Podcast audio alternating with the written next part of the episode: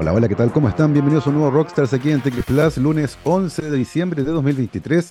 Son las 12 con 3 minutos y estamos comenzando una nueva semana de conversaciones alrededor de la ciencia, la investigación, la innovación y todos los temas que siempre tocamos en este programa, todos muy, muy interesantes.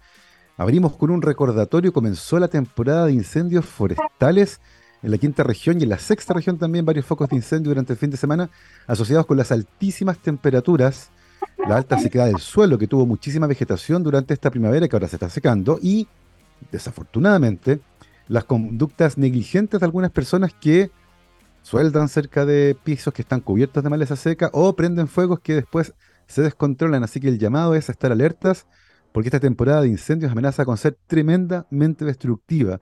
Así que atentos con eso, tanto con las conductas como con las señales. Si viene un incendio, si ven humo, por favor, rápidamente denúncienlo a las autoridades. Va a ser un año complicado.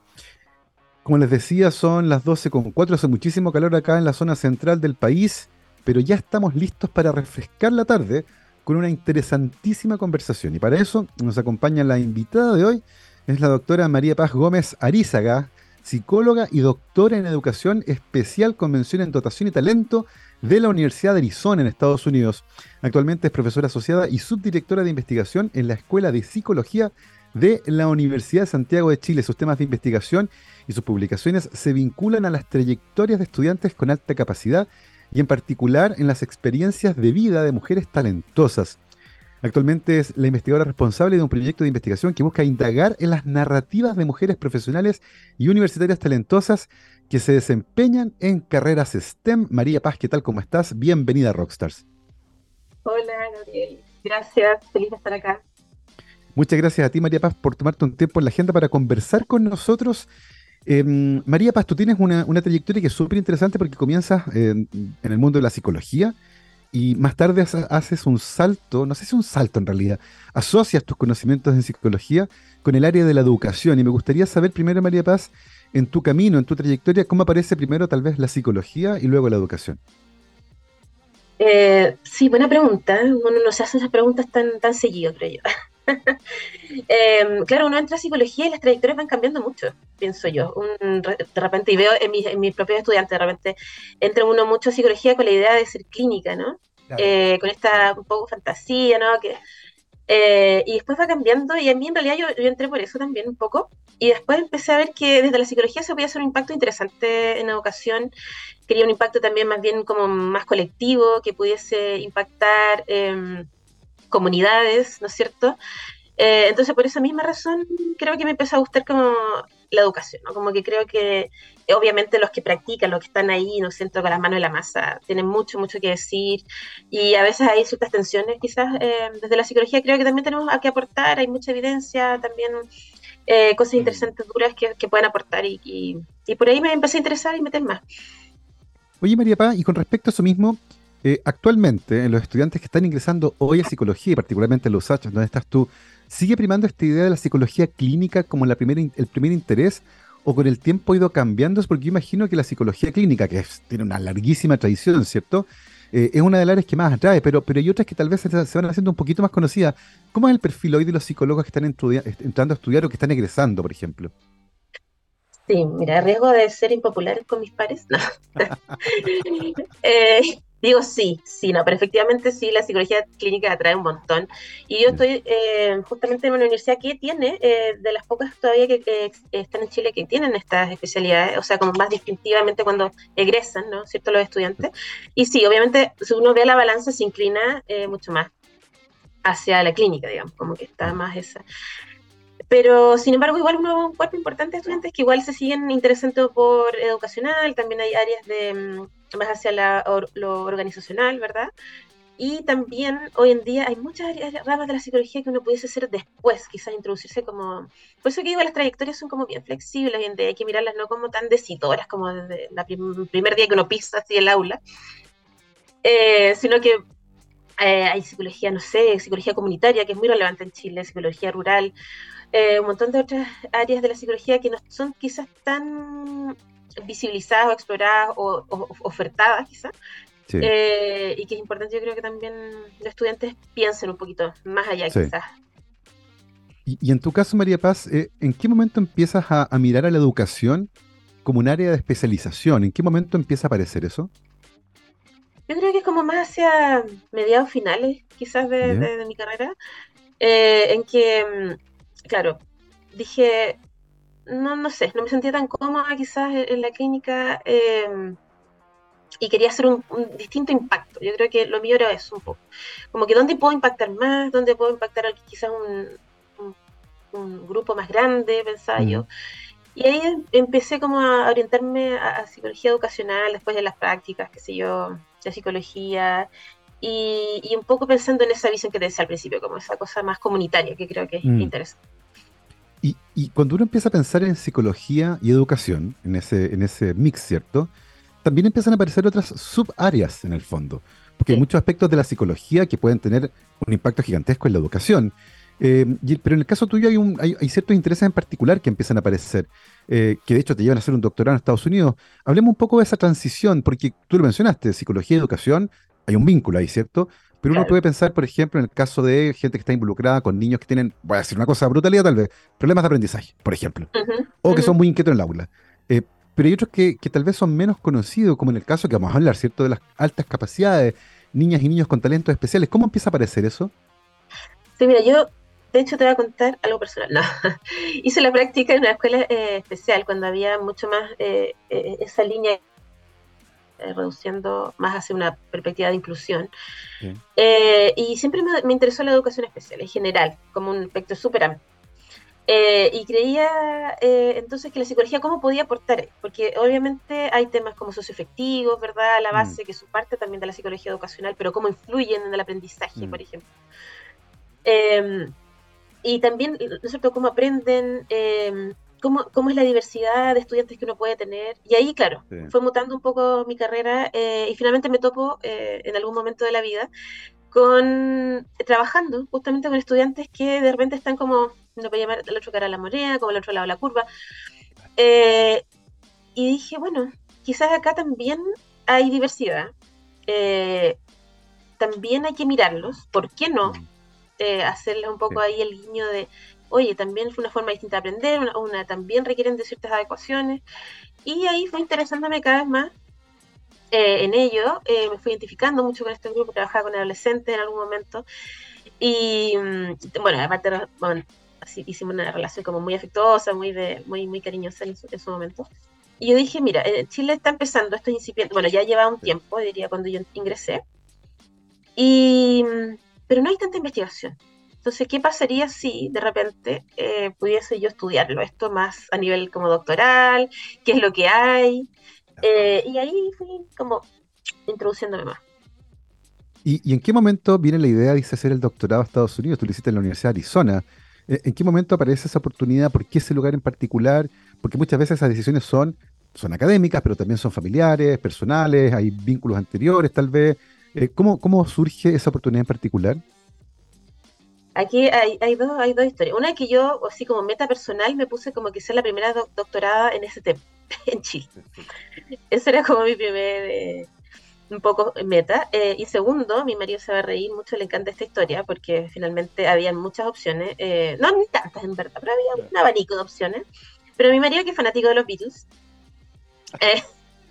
nos encontrábamos un día escuchando aquí en, el living, qué sé yo, el, el Get Back eh, y se menciona en esa canción, ¿cierto? Tú en Arizona. Y, ahí como que se iluminó.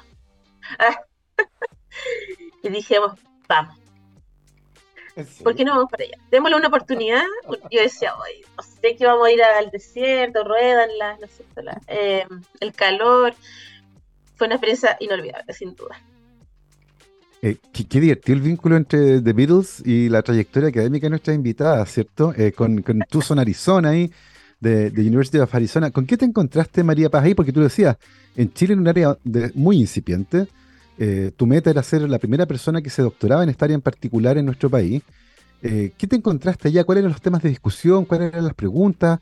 ¿Cuál era el panorama que había? ¿Cómo contrastaba con el panorama en Chile? Cuéntanos cómo, con qué te encontraste allá. Escucha, sí me, me, dolió. no, pero eh, el sentido de que claro, ¿no? me encontré con un país que estaba harto más avanzado eh, en una discusión que ya estaba instalada, básicamente. Estaba muy instalada de los, de los 70, de los 70, a final de los 70, eh, donde ya era una ley federal, ¿verdad? Em, en Estados Unidos y toda esta bajada que tiene después, bueno, cada estado obviamente va, haciendo sus adaptaciones, su, tú sabes, pues, hay diferenciaciones en, Estados Unidos. Eh, y después, bueno, finalmente todo esto, todo esto, cómo va permeando el aula, porque eso es lo que interesa. Eh, y ahí, claro, me di cuenta que, eh, entre otras cosas, es un tema que no es tema.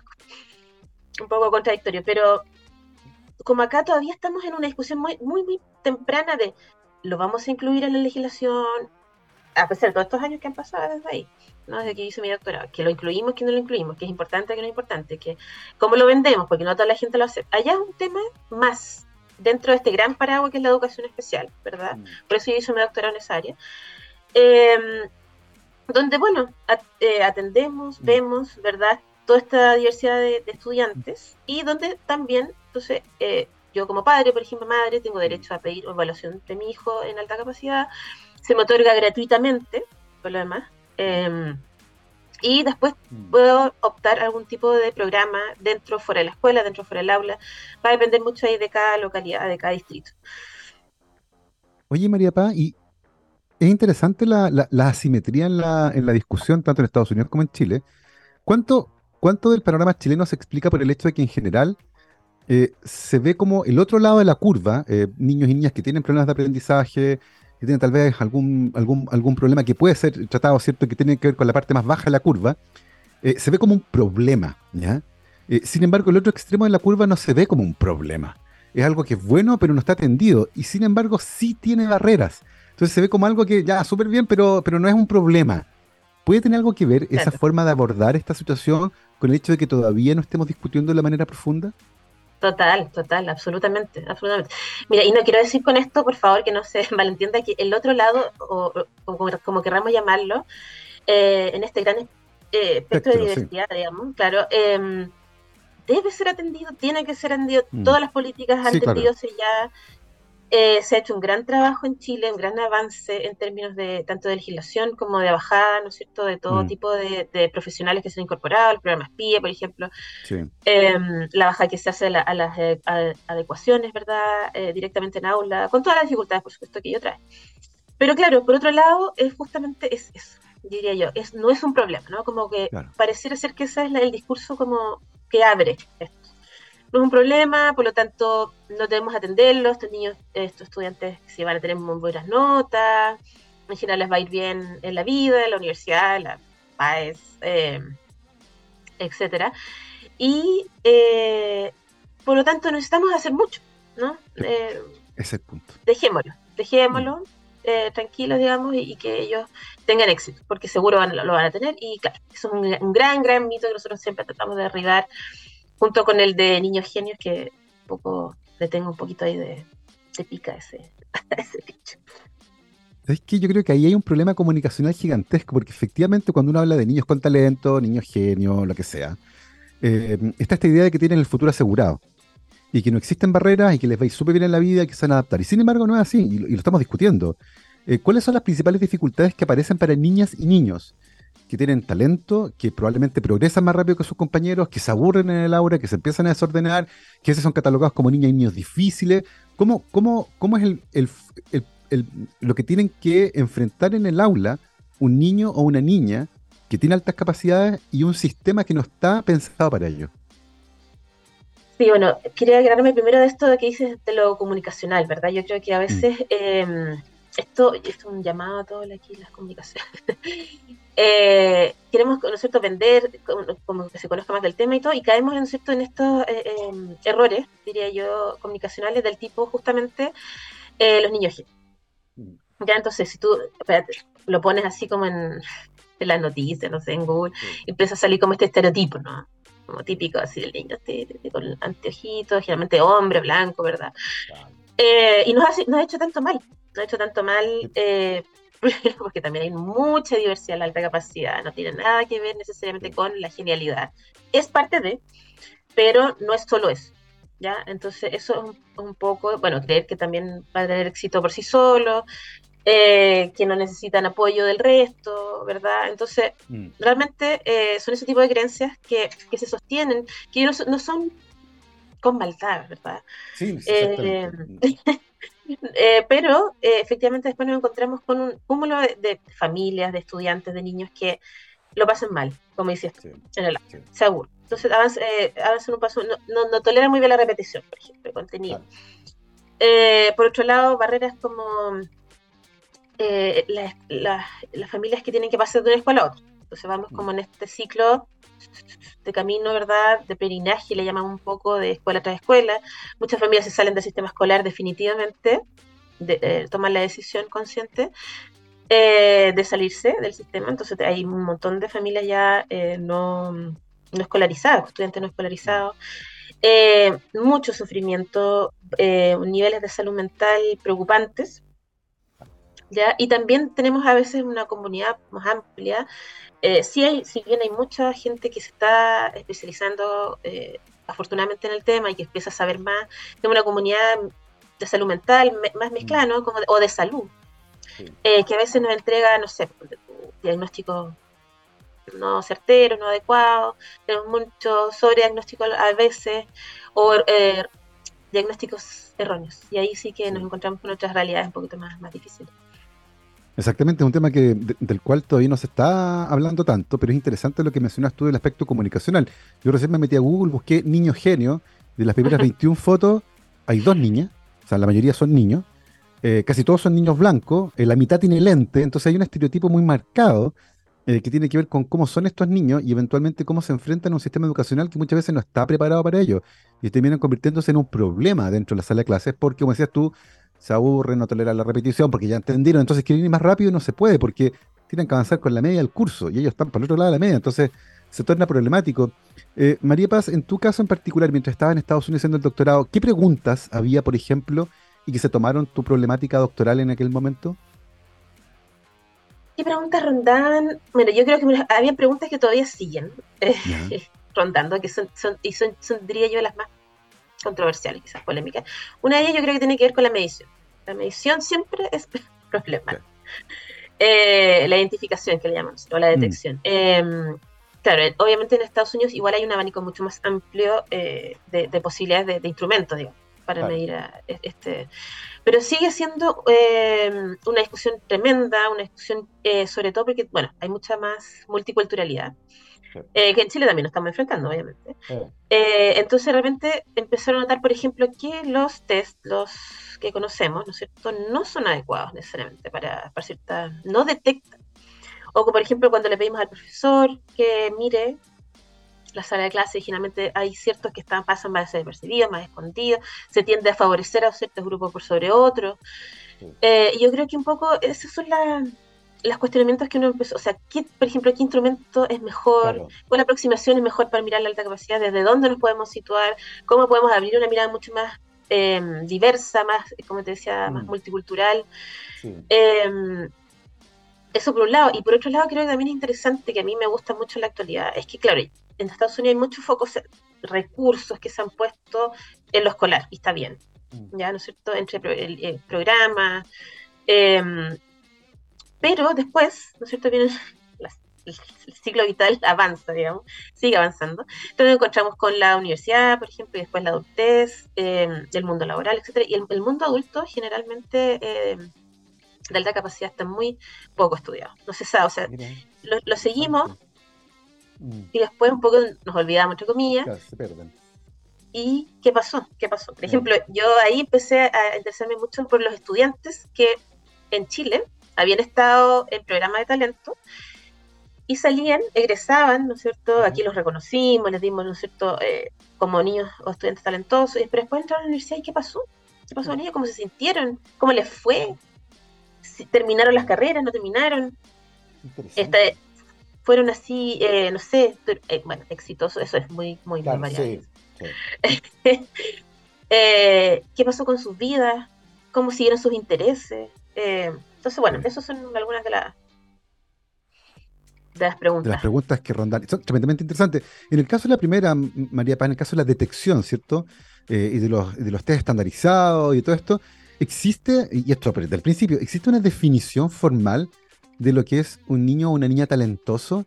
Eh, porque, porque en el fondo da la sensación de que algo medio, medio etéreo tal vez, ¿no? Este niño, esta niña es talentosa. ¿Por qué? Chuta, porque tiene estas características, no sé.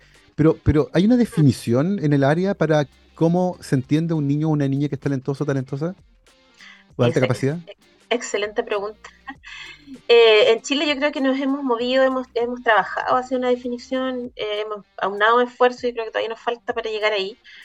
Eh, si bien hemos trabajado mucho desde la investigación, yo creo que nos falta para la, para la definición, pero sí hemos tomado desde, hemos tomado, hemos mezclado de distintas partes, de distintos autores un poco, y hoy en día más, más que nada se habla de un potencial, eh, que es superior a la media, en el fondo. Entonces, como yo, y siempre comparándome con mi grupo de pares, ¿ya? Entonces, es un potencial como superior a la media, que puede darse eh, en un área o en varias. Y estas áreas son muy diversas, ¿ya? Para que también desmitificar aquella idea, que también está ahí siempre rondando, mm. de que si es, si es, bueno, se es bueno en todo. ¿Ya? Eh, puede ser un área disciplinaria, mm. tú, puede ser matemática, puede ser, a lo mejor puede ser artística, ya puede ser mm. kinestésica, hay otros que hablan de eso. Em, y, eh, pero también la, otra parte que es súper importante es que no solamente es un potencial cognitivo, intelectual, todo lo que estamos hablando, que siempre como que se va para allá, ¿no? Como que la balanza se inclina un poco para allá. Pero también es un mundo interior, una riqueza interior muy particular. Eh, entonces, con, con entender bien cosas, cómo funcionan, cómo son, eh, mm. también viene a entender, por ejemplo, cómo piensan, o sea, cómo sienten los otros, por ejemplo. Tener mejor eh, comprensión de las emociones, eh, mm. un, un, universo un poquito más complejo emocionalmente, más intensidad, quizás expresar esta como uno ve como niños que de repente pasan de una a otra así, pero wow. Y mucha sensibilidad, entonces tenemos a niñas, niños, adolescentes como preocupados de temas que de repente uno dice, y bien chicos. Claro. Como, oye, la otra vez una mamá me decía, es que mi hijo antes de acostarse me preguntó qué iba a pasar con el mundo y con el calentamiento global, y qué vamos a hacer y cuándo se va a acabar el mundo, y no sé qué. Y es como, chuta, ya, tenía 5, 4, 5 años. Em, ese tipo. Entonces, hay que siempre mirarlo como este fenómeno mm. como súper amplio, como que no es solamente una cabeza, así como que efectivamente hay mucha investigación de eso, ¿eh? pero mm. como esa, esa, sensibilidad que es, bien particular. Mientras, hablabas, María Paz, pensaba en, niños y niñas con alta capacidad y pensaba, si ya es difícil detectar aquellos que son, eh, tienen alta capacidad en áreas que son más eh, matemáticas, qué sé yo, y cosas así, imagino que detectar a las niñas y niños que tienen alta capacidad artística, por ejemplo, es aún más difícil porque son habilidades que el colegio no valora y por lo tanto hemos perdido quizás cuantos talentosísimos músicos, música, artistas por, el hecho de que no estamos pendientes, porque siempre se han considerado que son cosas como... Sí, está bien, pero no es, no es importante. Y chuta, es súper importante también. Y no, lo estamos detectando. Y creo que esa es una discusión súper interesante. Cómo el talento en general, en todas las disciplinas, todavía no está siendo detectado bien y potenciado bien. No, pero no, no para estrujar a los niños, sino para que puedan tener vidas más plenas porque logran desarrollar esa área y la usan para su vida. Y me parece súper interesante poder discutir sobre esto. Son las 12.26, quiero que hagamos una pausa musical ahora, pero a la vuelta vamos a seguir conversando con nuestra invitada, la doctora María Paz Gómez, para seguir conversando sobre esta área, sobre niñas y niños talentosos, cómo se detectan, em, y nos vamos a ir metiendo de poquitito en, brechas que existen, particularmente en el caso de las niñas, y en ciertas disciplinas en particular, donde por distintas razones, Em, muchas veces participan menos, pero no es porque sepan menos, sino porque se les hace participar menos porque existen ciertos sesgos. De todo eso, de las preguntas que tiene actualmente María Paz y de las cosas que está investigando en esta área, vamos a seguir conversando luego de esta pausa musical, mi querido Gabriel. Antes de eso, yo les quiero contar que para los desafíos del futuro, la educación es nuestra respuesta. Un mensaje de la Universidad San Sebastián es 12 de diciembre, perdón, 11 de diciembre. Y un 11 de diciembre, pero en 1970 se publica el álbum llamado John Lennon Plastic One Band. Eh, Plastic Ono Band, perdón. En el primer eh, disco de estudio de John Lennon publicado tras tres álbumes experimentales editados junto a Yoko Ono. Eh, y de ese álbum en particular vamos a escuchar Mother aquí en Rockstars TX Plus. Vamos y volvemos. con 32. Estamos de vuelta aquí en Rockstars de X Plus, programa de día lunes 11 de diciembre de 2023. Estamos conversando con la doctora María Paz Gómez, psicóloga y doctora en educación especial con en dotación y talento de la University of Arizona en Estados Unidos, actualmente profesora asociada y subdirectora de investigación en la Escuela de Psicología de la Universidad de Santiago de Chile. María Paz, luego del doctorado en Arizona, vuelves a Chile. ¿Con qué panorama te encontraste con respecto a lo que habías estado haciendo en Estados Unidos? Bueno, eh, creo que cuando al volver creo que ha, habido crecimiento, yo creo que me encontré con crecimiento. Eh, se, ha, se, puede, se ha atendido más, yo creo, más estudiantes a través de programas de talento en todo Chile y eso creo que es muy importante mm. mencionarlo. Em, sin embargo, eh, si uno ve como estadísticas, no tenemos estadísticas nacionales así puras y duras, sino que hace unos estimados. entonces uno estima más o menos que alrededor de eh, sabiendo la población escolar, 360.000 estudiantes, podrían estar en condiciones de alta capacidad, ¿verdad? Alrededor de 360.000. Sin embargo, el programa de talento tienden al 1%. Llegan a eso aproximadamente. Y con el foco también en escuelas y liceos, ¿no es cierto? En estudiantes donde em, eh, hay mayor necesidad eh, de nutrir esa potencia. con un por, pequeño porcentaje ahí de, atención, digamos, más a estudiantes de, establecimientos privados. Eh, y con una gran brecha que nos encontramos es justamente, y que siento que es una piedra, un poco de tope que nos hemos encontrado eh, constantemente, es la falta de legislación. Eh, y siento que si bien hemos tratado de avanzar harto en investigación, en hacer intervenciones, etcétera, el, sistema más está más visible, uno lo puede ver en distintos medios, etcétera siempre nos estamos topando con eh, la visibilización a nivel legislativo. Eh, no hay una política clara que apunte o que nombre. O sea, en este punto estamos pidiendo eh, que se nombre a la alta capacidad como una necesidad educativa más. Em, y eso ha costado mucho. Ha costado mucho, por lo tanto no, no permea, no llega. sabemos en todo caso el agobio que hay a nivel escolar, que sabemos que hay muchas otras prioridades, pero también hay un escape, una fuga eh, importante y no, estamos haciendo cargo del tema mm. tampoco. Eh, y, en ese sentido, María Paz, ¿qué, falta según tú para movilizar esta discusión? ¿Falta visibilizarla más en entornos públicos? ¿Falta sensibilizar eh, al mundo legislativo? ¿Cómo lo ves? Porque tengo la sensación que, de nuevo, el hecho de que no se perciba como un problema hace que se mm. postergue la discusión, ¿no? Sí, sí, yo, yo creo que es un poco eso. O sea, yo creo que la gente está sin, puede lograr llegar a una sensibilización. Nos pasó que estuvimos mucho en la discusión constitucional también en algún momento. hemos estado discutiendo con políticos, hemos estado en el Congreso varias veces eh, y creo que llega, llega el tema. Pero al momento yo creo que cuando uno ya la bajaba más concreto, por así decirlo, como ya uno dice, ya ahora, iba a pasar, digamos, así como lo bajamos a algo concreto, igual uno ve ciertas tensiones, mm, ciertos conflictos. Eh, en el fondo, hablando con algunos políticos, cómo esto va a llegar eh, porque claro, tenemos todas estas prioridades, todas estas necesidades post pandemia, sabemos que más aún, ¿verdad? Eh, una, una, amalgama de, muchas cosas que hay que atender a nivel escolar, tenemos crisis profundas, ¿verdad? Eh, en Chile particularmente con otros, otros temas, la educación pública está en crisis también, entonces tú mm. dices, bueno, pero ¿cómo? ¿Cómo? ¿Cómo llego? y un poco un diputado el otro nos decía así, como, ¿cómo lo, vamos, ¿cómo lo vas a vender? ¿Cómo vas a convencer? Eh, y, y un poco también tiene que ver con, no puedo, o sea, cómo, cómo este potencial en el fondo estos niños que, que mm, ahí van, ahí van perdiéndose, perdiéndose en el sistema, eh, mm. saliéndose del sistema, ¿verdad? Em, y pasándolo muy mal, pasándolo muy mal educativamente, emocionalmente. Mm. Y eso es lo que nos preocupa el día de hoy. Eh, porque en el fondo hay algunos, obviamente hay mucha diversidad de experiencias, pero en general eh, vemos que chiquillos que, que están teniendo experiencias duras. Eh, y yo creo que nadie las ve, ni, nadie las significa, ni nadie dice así como si en realidad, mm. sino que y un poco también este recelo que hay hacia la inteligencia, yo diría. Me atrevería a decirlo también.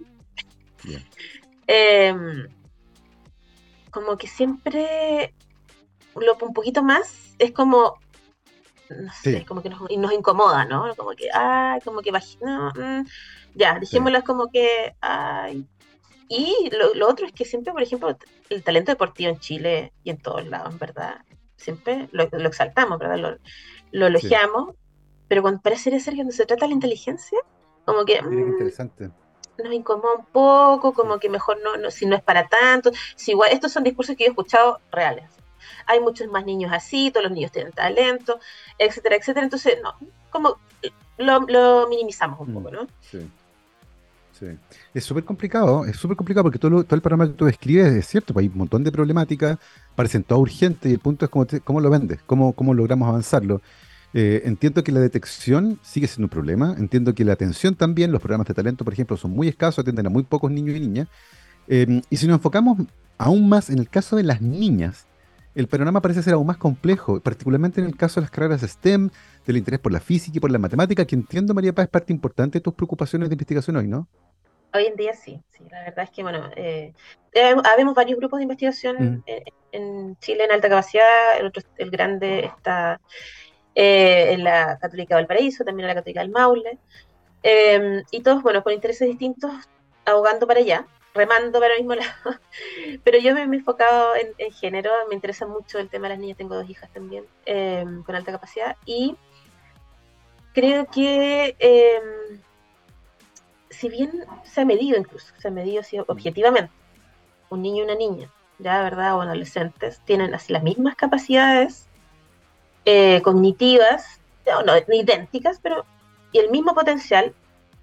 Luego, por ejemplo, avanzamos en la adolescencia, avanzamos, no sé, en, la enseñanza media, avanzamos en elegir, ¿no es cierto?, diferenciados, estos electivos, avanzamos en em, distintas opciones académicas y no académicas, y ahí vemos que oh, las rutas como que pareciera ser que están bien, se, se abren, se, se, disipan, y nos encontramos con las chicas em, con súper buen rendimiento en general, las, niñas, eh, eh, bueno, en general un panorama y también en alta capacidad.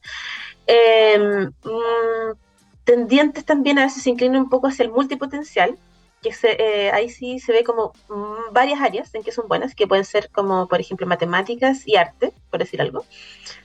Y em, que finalmente a la hora de tomar la decisión, o sea, como dar ese salto concreto de, a ver, a qué diferenciado voy a elegir o incluso a qué carrera voy a, tomar, eh, voy a decidir estudiar, bueno, que sabemos que también estamos en un sistema bien rígido aquí en Chile.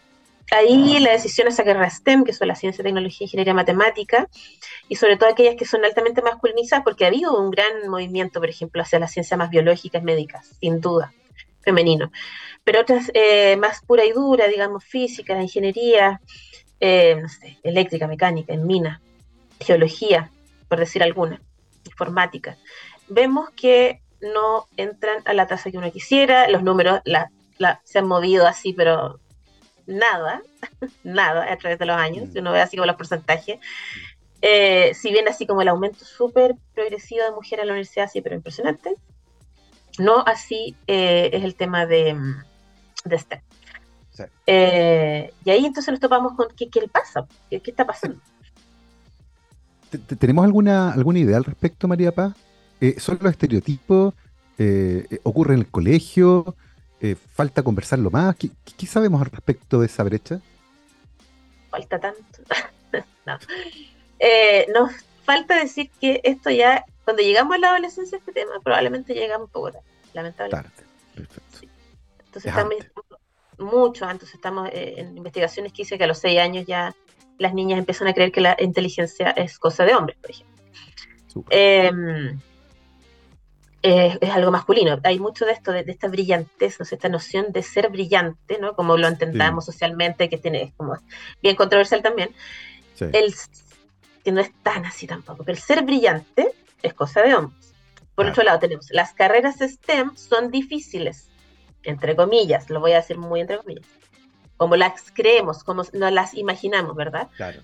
Entonces, esto de la brillantez, lo difícil, es cosa masculina, ¿ya? Entonces, por lo tanto, aquí empezamos que las mujeres empiezan a, retraer un poco.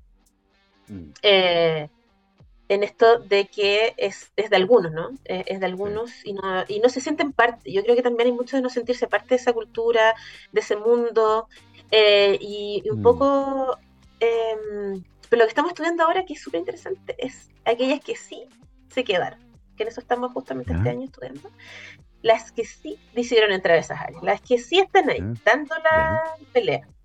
Y súper interesante en términos de, habilidades mal llamadas, voy a decir al tiro acá, mal llamadas blandas. Por favor, nadie más le diga blandas. Eh, las habilidades socioemocionales eh, en mujeres que entran a Gran STEM son fabulosas. Eh, y vemos mucha mucha resiliencia, mucho liderazgo, mucha eh, capacidad de trabajo en equipo. Vemos también em, mucha creatividad a veces, que no, bueno, ese no es tan socioemocional, es una mezcla un poquito. Em, y son que no estamos tan mirándola, mirándola. Entonces las chiquillas cuando están decidiendo por una carrera, ¿qué es lo que van a ir a mirar? No solamente le estamos reflejando sus habilidades socioemocionales que podrían ser satisfactorias para esta carrera, sino que le estamos diciendo, ya a ver, ¿qué notas en matemática, lectiva, física, no sé cuánta, ta, ta, ta, ta. Y las niñas, te lo juro, esto no estoy mintiendo, dicen, ay, es que yo tengo un 6,0. No, no, no va a funcionar. No soy tan buena. Y es verdad, te, así, te lo doy firmado. Entonces, eh, muchas dudas vienen en eso de el no ser tan buena, es mucho del rendimiento, es mucho de, oye, la nota, es mucho de no, no, no voy a ser capaz, mm. estas carreras requieren de mucho, eso muy eh, mucho esfuerzo. Entonces mejor me voy por otra que puede ser a lo mejor igualmente difícil, no sé, pero eh, salgo de ahí y no lo veo como una opción, no se me abre esa puerta. Mm. Oye, María Pay, teniendo en cuenta estas observaciones, eh, que, ya, que ya hay datos, ¿cierto? Tú, tú nos mencionaste al principio, en Chile hay poco datos y gracias a investigaciones en distintas universidades, que las mencionaste también, hemos, hemos empezado a tener más datos. Considerando lo que hemos aprendido hasta ahora y, y considerando también que falta muchísimo por aprender, ¿qué cosas podríamos hacer para, evitar que niñas súper talentosas, eh, pero que ven estas carreras como algo de hombres y deciden por otro lugar, finalmente sí se decidan a meterse en carreras STEM? Eh, entendemos que es un proceso que hay que comenzar desde la más tierna infancia, eh, jardín infantil, primero básico, pero, pero teniendo en cuenta los datos, ¿qué cosas podríamos hacer para incentivar aún más estos caminos? Sí, yo creo que hay que mirar justamente los datos. Por ejemplo, una de las cosas que las chicas dicen ya cuando entran a la universidad, em, fíjate que yo no tenía tanta experiencia práctica. Eh, y no estamos hablando de, cosas muy sofisticadas, ojo. Pero, por ejemplo, no sé, em, tenemos los chiquillos que, no sé, abrían los, eh, los, juguetes, abrían los computadores, les permitían, no sé, armar y desarmar, hacer circuitos, qué sé yo, y resulta que viene chiquilla y dice, oye, estoy en colegio así como científico humanista. Hay unas que vienen de técnico que hacen la diferencia. Chuta, nunca nada. Eh, ni tampoco nadie me regaló un, no sé, un telescopio. Em, como para... Y está esta fantasía de repente, ¿no? Como también nos hemos encontrado con mujeres adultas que dicen, por ejemplo, la astronomía, ¿no? Que desde chica yo empecé a mirar. No, al final, a veces llegan así con lo que saben, con lo que han adquirido. Entonces, experiencias prácticas tempranas son súper, súper importantes. Démosle igualdad de oportunidades ahí a niños y niñas de ensuciarse. Hoy día hablaba con una chica también universitaria. Tengo que ir a las minas y me tengo que ensuciar. Oye, me tengo, estoy llena de tierra. Estoy llena de tierra todo el día, básicamente. Oye, ¿y qué malo hay que ensuciarse con eh, agarrar la tierra, con eh, armar y desarmar, con saber usar herramientas, con cambiar una ampolleta? No sé, te invento, pero las experiencias como de manos en la masa es súper importante. Y así otras cosas como, por ejemplo, se ha visto que, mira, te invento, eh, en las conversaciones como de sobremesa, por decirte, eh, cuando se habla de temas así como científicos, interesantes, se ha visto que la interacción es más hacia el niño varón. ahí, ahí a y la niña no tanto, no se le tanto la opinión, no, no se le incluye tanto quizás. Entonces, abrir las conversaciones, mostrar carreras, no mostrarlas como algo también tan... Las chicas, lo otro que hemos visto interesante en algunos casos, obviamente esto no se puede generalizar, cuando el papá de repente viene y le muestra una carrera y le dice, no, y aquí tú vas a ganar plata porque la geología es la mejor pagada de Chile, te invento. Eh, no sé qué, no sé cuánto, y, vas a ser igual que yo. La niña, ¿qué hacen?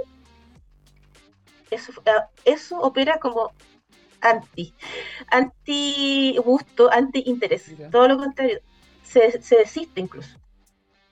Entonces hay que tener como también como cuidado como cómo se abre, cómo se muestran. Las mismas universidades también esa como la invitación a, yo creo que hay cada vez más mujeres en universidades haciendo la diferencia eh, en, desde la academia, ¿no? Como eh, mostrando la ciencia diferente, involucrando mucho a las niñas en proyectos desde temprano, eh, pero hay harto que hacer todavía. Sí, y, nosotros acá, dime, dime, dime. Se me olvidó algo, también la orientación vocacional, súper importante. Harta pega que hay que hacer entonces. Eh, te, iba a comentar, María Paz, que acá en la radio tenemos la fortuna de tener siempre muchísimas investigadoras. Y hay un tema recurrente eh, que sale mucho, eh, y siempre en el caso de las mujeres, yo nunca he escuchado esto de la boca de un hombre. Estamos hablando todo académico, investigador de distintas áreas, que es el síndrome del impostor. Mm. Eh, y muchas me han mencionado eso. Yo durante mucho tiempo sentí que estaba porque no, no pertenecía acá, que no era, y son investigadoras de trayectoria, súper destacadas, pero, pero con algo súper característico y que me imagino que se vincula también con eso, y algo que queda, es una marca que queda permanentemente. Y a pesar de que han tenido carrera académica extraordinaria, han sido grandes científicas, todavía sienten esa carga que es tremenda y que, nos habla de un trayecto que es súper eh, eh, distinto al que tienen en cuanto a trayectoria los hombres. Eh, faltan ahí también narrativas, ¿no? Porque tengo la sensación de que una forma de ir, em, de ir mostrándole a las niñas que este es un camino es mostrarle lo que han hecho otras, que antes que ellas pasaron por ahí, ¿no? Sí, es un, tema bien complejo. Yo creo que hay una discusión todavía hay que hacer. Se ha visto mucho que el, role model, ¿no? Como el modelo femenino y, aparece y aparece y vuelve a aparecer. Eh, yo creo eh, en, mostrar el camino, pero em, también que el role model no puede ser muy lejano. Esa es una cosa súper interesante que se ha visto ahora. Por ejemplo, no sé, yo veo a la científica del Nobel, no necesariamente esa es mi role model. Mi role model puede ser la profe básica, perfectamente, con la que yo hice experimentos, la que me ayudó, la que me impulsó. Em, la misma de media, la misma de la universidad, ¿no es cierto? Que me invitó a participar en un proyecto interesante. Eh, pero no es suficiente con el tú puedes. Eh, muchas veces también se habla de eso, ¿no? Como que eh, esto, por ejemplo, estos libros que han ayudado mucho, las niñas en ciencia, las niñas, todas estas, las mujeres, ¿verdad? Los cuentos de buenas noches, qué sé yo.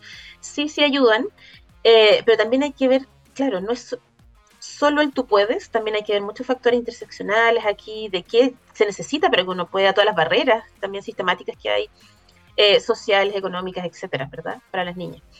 Eh, entonces, una discusión, discusión yo creo que bien amplia, pero sí, eh, insisto en que hay que empezar, lo que tú dices es muy importante, las que están eh, siempre pueden apoyar a otras. Se han hecho muchas iniciativas. Yo creo que es súper constante lo que se ha hecho en Chile, de asociaciones incluso por disciplina, como Women in Mining, por ejemplo, eh, donde se apoyan entre, ¿verdad? Em, pero todavía yo creo que hay la bajada, bajada, falta, falta, falta, porque, no sé, mujeres que, eh, me acuerdo de un caso, em, súper nombradas, ¿no es cierto? Tienen todos sus papers, su trayectoria, ¿verdad? Y llegan a una reunión, por ejemplo, académica, no sé, y le dicen doctor al marido, ¿no? Doctor León, ¿verdad? Y a ella le llama por su nombre. Entonces ahí, ojo, ojo también, porque estas finalmente estas micro interacciones de género ocurren en la vida cotidiana. estamos todo el día, no nos damos cuenta y estamos viviendo incultural, insertos en ella, las bromas, los chistes, esto, lo otro, las cosas más chicas. Em, entonces también, em, si bien hartos esfuerzos hay, no puede ser, y una cosa que creo que es súper importante decir, que siempre sea la mujer ahí adaptándose, adaptándose, sobre, sobre adaptándose al medio, ¿cierto? Haciendo iniciativas desde dentro, redes, eh, organizaciones para mujeres, pero el medio también tiene que hacer lo suyo, o sea, no podemos seguir combatiendo como y decir, bueno, las mujeres se tienen que adaptar finalmente, o sea, tiene que haber un cambio cultural. Sí, eso, y eso es súper importante porque este cambio no depende de las mujeres solamente, Aquí hay una comunidad, ¿cierto?, que tiene que cambiar junto con ellas, y hay hombres también que tienen que entender estas problemáticas, y, y, eso de los micromachismos que ocurren en estos entornos, que es bien característico desde interrumpir cuando están hablando, no dar los grado académico, el mijiteo tan culturalmente instalado en nuestro país, el diminutivo, qué sé yo. Y esas son cosas que van a, van a costar cambiar. Eh, el panorama sigue siendo complejo, no hay legislación, todavía es una discusión que cuesta movilizar. Eh, eh, en, ese sentido, María Paz, uno podría pensar que tal vez las iniciativas privadas podrían comenzar a hacerse cargo de esto, colegios que ya tengan programas de detección de talento y de alguna manera logren canalizarlo. ¿Eso existe? ¿Tú lo conoces? Mira, yo creo que hay iniciativas sí hay, pero son aisladas, obviamente, y, dan el ejemplo. Hay escuelas, por ejemplo, escuelas en, la quinta región que lo han hecho, eh, eh, iniciativas privadas que se están atreviendo a crear programas de talento dentro de las escuelas. Eh, y son incipientes, pero ahí, ahí van como tratando, tratando, tratando de, crecer, tratar de ponerlo en su, en su proyecto educativo, por ejemplo, tratar de asesorarse, qué sé yo, para hacerlo mejor. Pero todavía, todavía tenemos un mundo, no sé por qué, por delante. Yo creo que hay un potencial de cosas buenas que se pueden hacer y un poco quitarle el temor, yo creo, quitarle ese piso de que, em, no sé, como, como, ¿para qué? ¿Por qué? Cuestionárselo tanto. E, es un poco, yo, diría, el llamado, como que eh, e, e, sacudirse esto de, por qué lo necesitamos y realmente como que dar, darle más fortaleza, darle potenciar, empoderar, eh, a esos chicos, chicas y chiques, digamos, con altas capacidades y poder, em, digamos, em, atenderlos, mirarlos, visibilizarlas, ¿no es cierto? Eh, y sobre todo aquí el llamado, porque es que estamos hablando de niñas como más universitarias, sí, que yo, pero más adultas, pero también tenemos que tener la mirada hacia las más chicas. ¿Ya? Porque, por ejemplo, te voy a contar otra cifra, que no es muy así estratosférica, pero, por ejemplo, cuando llegan, hay, hay, hay varios centros de detección en Chile, eh, no suficientes, sin duda alguna. Em, pero, por ejemplo, uno ve un, no sé, un 70-30. O sea, eh, las familias van primero a evaluar al varón, ¿verdad? Al niño, al adolescente. O sea, esa es la proporción que se está detectando. ¿Ya? ¿Y qué pasa con la niña? ¿Qué está pasando ahí? No la estamos mirando. O bien la expectativa es que eh, siempre sea una niña aplicada, una niña que le va bien, ¿no es cierto? Un buen rendimiento, y eso no la estamos considerando. Entonces hay que tener ojo ahí también. Y también que permitimos, por ejemplo, cuando son niños y niñas, eh, ¿por qué vemos? Es una pregunta que voy a dejar ahí en el aire, como, ¿por qué vemos a ese niño con unas características que de repente son muy mm. notorias, ¿verdad? Que no sé, un lenguaje avanzado, que escribe, que puede hacer eh, operaciones matemáticas avanzadas desde muy temprana edad, ¿cierto? ¿Cierto? Sí, sí, sí, no lo voy a negar pero ¿qué pasa con las niñas? Las niñas como que la damos por sentado, sí, una niña aplicada, por supuesto, ya. Claro. Es súper interesante porque yo creo que hay una carga cultural gigante en esto, en esta asimetría que existe. Eh, María Paz, si una mamá o un papá sospecha que su hijo o hija podría tener cierto talento, la nota avanzada, buena para la matemática, como decir tú, eh, destaca, y tal vez le preocupa este tema, siente que tal vez necesita eh, canalizar cierto este talento especial, ¿Qué podría hacer hoy? Muy buena pregunta. Muy buena pregunta y me van a odiar aquí mis amigas, porque cada vez que pasan estas cosas, estas entrevistas, después le llegan como 500 mails por culpa mía o de alguien. Pero, la verdad, bueno, nosotros eh, hay una fundación, una fundación para familias y padres y madres, ¿no es cierto?, con altas capacidades, que es una maravillosa instancia eh, dirigida ahí por varias mujeres que son pero un 7 eh, y que en el fondo han ordenado un poco este tema, han agrupado, han, em, que es la Fundación Altas Capacidades Chile Abrazando el Talento, ¿ya? ACC Chile ahí en, las redes sociales. Y eh, ahí uno puede acercarse, por ejemplo, a la página web, ver que hay ciertos profesionales en distintas regiones, hay la oferta es cada vez más amplia, no suficiente, sin duda alguna, pero por lo menos hay más, uno ve ya más en el sur, centro, norte, nos falta todavía un poquito, eh, profesionales. Em, y yo creo que accediendo ahí em, se puede ver ¿cierto? A, estas posibilidades que hay de, detección que tienen que ser holísticas, eso es súper importante. Yo sé que ya, estamos terminando, pero eh, una mirada que no sea solo del CI, que es súper controversial, ya lo sabemos, eh, sino que, ¿no es cierto?, de la creatividad, de lo emocional, de la historia de, ese niño o niña, que eso es súper importante también. Y aquí tienen una, recomendación de María Paz, eh, si eventualmente lo, sospechan, creen, porque creo que es importante acompañar eh, a estas niñas y niños en un camino que tal vez muchos piensan que es más fácil, que la tienen más fácil, porque te, y a veces no es así, porque el sistema no está preparado, lo pasan mal, se aburren, los castigan, se sienten ellos raros, eh, porque no están adaptados a un sistema que es súper rígido eh, y que, como decía María Paz, no está preparado todavía y la discusión ha costado que se mueva, al menos en, materia legislativa. Así que em, lo que están haciendo algunas fundaciones eh, es tremendamente destacable porque puede ayudar a muchas familias a encontrar finalmente una respuesta para estos niños y particularmente niñas que tienen también altas capacidades.